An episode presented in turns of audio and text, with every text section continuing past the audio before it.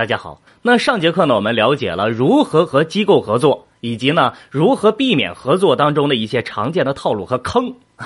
如果通过了机构这个跳板，你接了两三本书了，手艺成熟了，那就可以开始考虑做自己的账号，直接和平台合作了。那么常见的一些平台的入驻方式，你就需要了解一下了。第一个呢，就是喜马拉雅的平台。喜马上的主播呢，一般分为签约和非签约两种。啊，你刚来喜马，那需要先打开喜马的 APP，然后点开创作后台，做一个实名认证，一两分钟的时间，你就可以拥有了主播的身份了，就可以在喜马去上传音频了。但是呢，自己录的东西是没有人给钱的，啊，就是说人家没有邀请你录，我自己偷摸录的，那这种东西没人给钱啊。如果要是自己录的东西没有版权，也是很容易会被侵权投诉，然后音频下架的。下架这可是一个很痛心的事儿啊。所以说，如果大家想要去，呃，我就当做练习，我也不以这个牟利，就是千万不要开通付费打赏的功能。你这开通了，那你性质就变了，你就变成盈利了。那人人家再去找你，那就不是下架这么简单，可能需要呃去赔偿了啊。这是需要大家注意的一个事儿啊。那接书的资源。在喜马拉雅上怎么找呢？喜马呢，其实也有对非签约主播的试音资源公示的。你在后台呢，主播认证之后，就可以开始去做主播的等级分任务了。等到你升到了 LV 五的等级，才可以看到这个试音的资源。这个资源呢，也就是我们常说的喜马拉雅 A 加平台的资源。五级之后呢，在喜马后台，你点开我要赚钱。然后点有声制作，就可以看到当前在招募这个主播的一些书单了。但是这个途径呢，呃，一般来说竞争压力会比较大啊，书单的资源也比较少。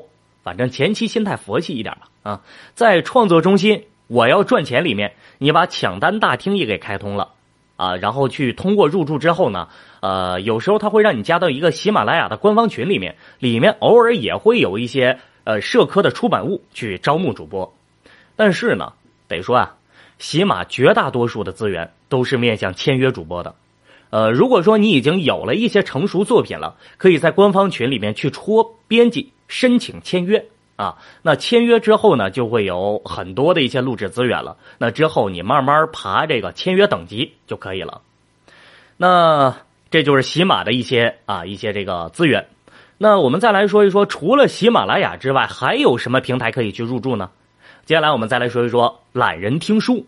那懒人听书的主播入驻方式呢，是在网页端啊，你百度搜索“懒人听书”，打开之后呢，在右上角有一个小的听书号，哎，这几个字儿，呃，点击之后注册入驻认证就可以了。如果要是自己有音频小样啊，可以给官方发送邮件。试音的音频要求你包含对话和旁白，五分钟左右的这个音频。然后需要你在邮件里面去注明你应聘的是有声主播，然后再写上你当前的所在地、你的职业啊，职业就是你是学生啊，是职员呢，是自由工作呀等等。然后你再写上你的姓名、QQ 和联系电话，然后按照这样的格式呢，呃，去把你的试音发送到他们的试音邮箱。试音通过之后呢，会有人来联系你的。啊，这就是懒人听书的一个啊入驻方式，他们会有官方的编辑去听。